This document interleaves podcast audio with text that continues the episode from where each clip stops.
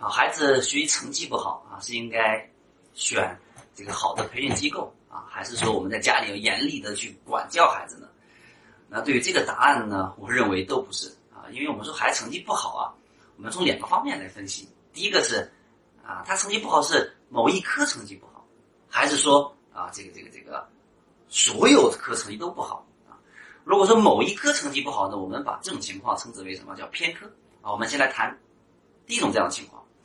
那偏科一般几个原因，一个就是我们说孩子和孩子间的差异啊，它是还是比较明显的。有的孩子他就非常喜欢或者学那个数理化也特别的容易，对吧？在这方面有优势。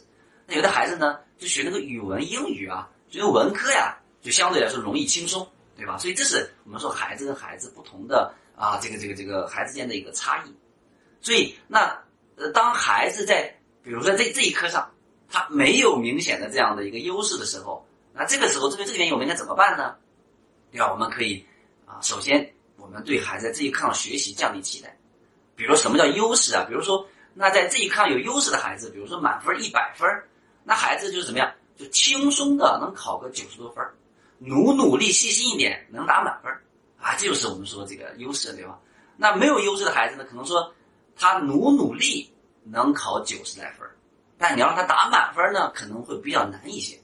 所以在这个时候，我们父母要给孩子一个合理的期待，告诉孩子你在这一科上，对吧？哎，那你在进步就好，你达到一个相对不错良好的分数就可以啊。所以是第一个原因。那第二个是我们说，孩子一般在偏科的时候，一般来说对这个科目怎么样，投入的时间会特别的少，就甚至不看。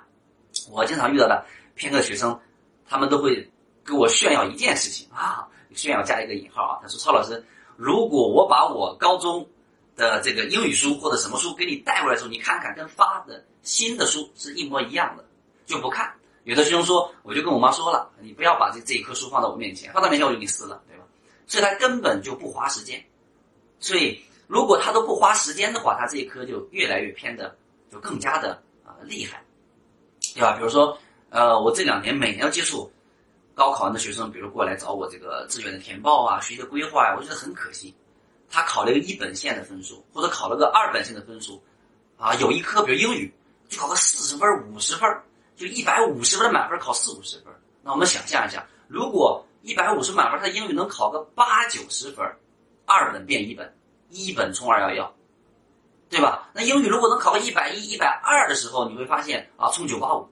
所以真的特别的可惜啊！所以偏科我们刚才讲啊，一个我们说偏科跟孩子的优势啊相关系啊，第二个我们说跟投入的时间，第三个我们说偏科可能跟他的任课老师有关系，对吧？比如说我们很多孩子对这一科不喜欢，都是因为好像不喜欢这个代课的老师。如果喜欢这个老师呢，这一科他会特别喜欢；如果不喜欢老师呢，这一科他会就特别的故意的不去听课，不去写作业，对吧？故意考得很低。所以这个应该都是我们大多数人都经历过的一个啊一个一段经历，对吧？那针对这种情况应该怎么办呢？首先，如果父母能学会我们怎么样去架起孩子跟老师的沟通桥梁，我们怎么样去向老师借力，对吧？比如说我们跟老师的沟通，希望老师能怎么样啊，能能去对我们的孩子有一些鼓励啊，一些这个这个认可，那说不定能改变孩子对老师的看法。那如果说我们的孩子特别讨厌这个任课老师，那怎么办呢？啊，那我们这个时候建议什么？建议你可以去培训班，啊，这个时候你也不是随便找培训班，一定要去找到那个在这一科的老师孩子喜欢的，也就是说，通过另外一个带这个课孩子喜欢老师来改变孩子对这一科的学习的情绪。就像很多孩子他自己就跟我说：“超老师，我知道这一科不难，我要学一定学得会，但我就是很讨厌他，很排斥他。”所以说，哎，那我们找一个。孩子喜欢的、适合孩子的老师，特别的重要，对吧？就像心理咨询师一样，并不是每一个专业的心理咨询师都能帮助到你。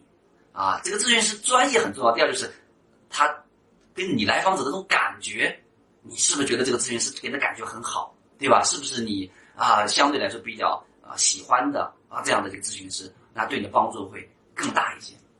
好，这是我说，如果是一科两科成绩不好。针对偏科这个形象，我们应该怎么办？什么原因？那如果说这个孩子成绩不好，是所有成绩都不好，对吧？都垫底了，那这个时候呢，我们就认为他应该更加不是去干什么，更加不是去，呃，去找培训班，或者是去学什么学习方法。那这个时候可能是因为孩子对学习的这个啊价值的决策出了问题，就是孩子不想学了，对吧？那想学的话，我们说想学的话，不可能说所有科目都怎么样，都成绩不好。所以所有的科目都申请报的时候，一定是怎么样？一定是他不想学了。就像我在我呃这个这个应届高三的时候，我天都已经怎么样？已经不去上课，我已经考试的我都不去参加了，就算去考试，我都故意交白卷了。就这个时候，是我对学习这件事情，我都已经怎么样产生了啊不正确的认知了。所以这个时候，你你说，哎，是不是要去找什么老师补课呀？是不是去干什么呀？或者你严厉怎么管教他呀？就没有任何意义了。那什么叫对学习的价值决策呢？我们说，在学习的价值里面，我们说有三块内容。第一个就是，首先，孩子是不是没有学习兴趣了，对吧？就不愿意学了，对学习没有兴趣了，这是第一个导致他可能，我我的所有科目成绩都不好。那第二个原因什么呢？就孩子学习的信心不足了，就可能我内心里面想学习，但是呢，怎么样？我对自己的信心不足，就学习的效能感特别低。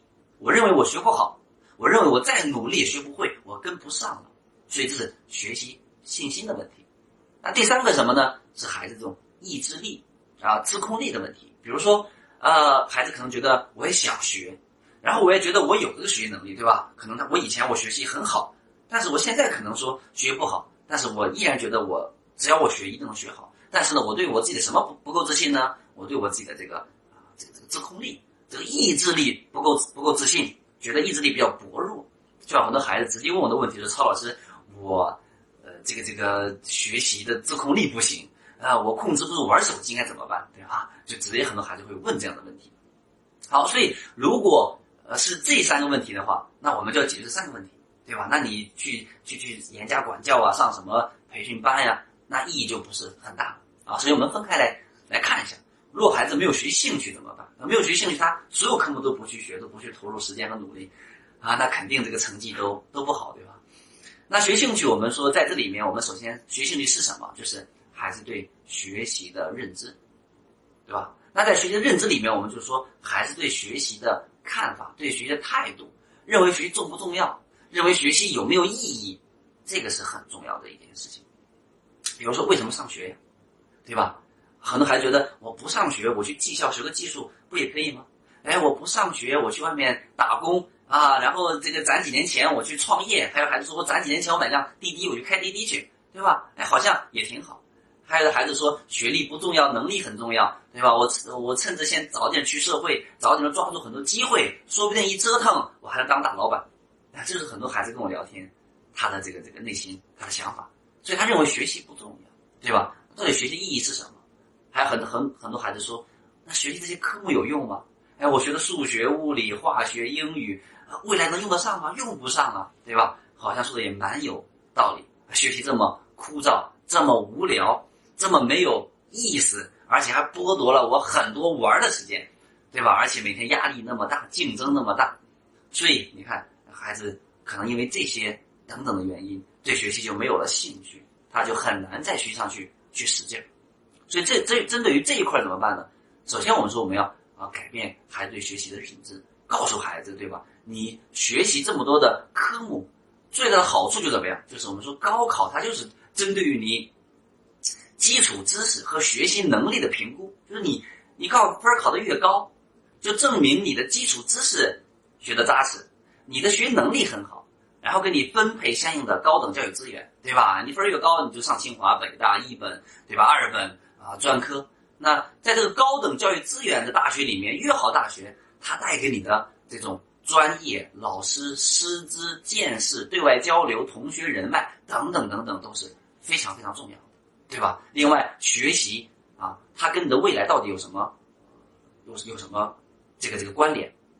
那你可以带着孩子，你去每年春季呀，这个冬季的这个各个学校招聘会，带孩子看一看，你把专科。二本、一本、二幺九八五，你都去看一下。网上你也可以看，很多都在网上招聘嘛，你去看一下，对吧？你看他们学校的招聘单位的差别，你就会发现啊，好的单位，无论是国企、外企，还有我们大型的这个呃这个这个民办企业，他们招聘都是优先九报二幺，然后最低基本就是一本重点，很少去二本专科了。为什么？啊，那很简单，对于招聘单位来讲，每天那么多成千上万的这个简历，那不可能派人资一个一个去看，对吧？那首先看什么？通过学历来筛选。那为什么通过学历呢？因为学历背后就代表着一个人非常非常优秀的重要能力，比如说啊，你专注的排除干扰能力，对吧？你管理时间的能力，你理解知识点、掌握知识点、把知识点关联起来的能力，对吧？你自控能力等等等等啊。所以我们说，通过这样对孩子这种见识和认知，让孩子明白学习很重要。那关于孩子自信心的问题，学习信心不足，那给建议就是啊，降低目标，对吧？把孩子学习目标降低一点。他能考二十分，下次的目标就是进步到三十分就可以。让孩子通过实现一个一个的小的目标，来积累这种学习的成就感、成就体验，从而增强学习效能感。啊，第三个就是意志力薄薄弱，那希望可以让孩子平常坚持一项体育运动，或者是在在自己意志薄弱的时候、学不进的时候去慢呼吸，就是吸一口气六到七秒，呼一口气六到七秒，这样的话让孩子静下心来，有相对好的自控力。多坚持就一定会多有效。好，那关于这个话题呢，我们就聊到这里。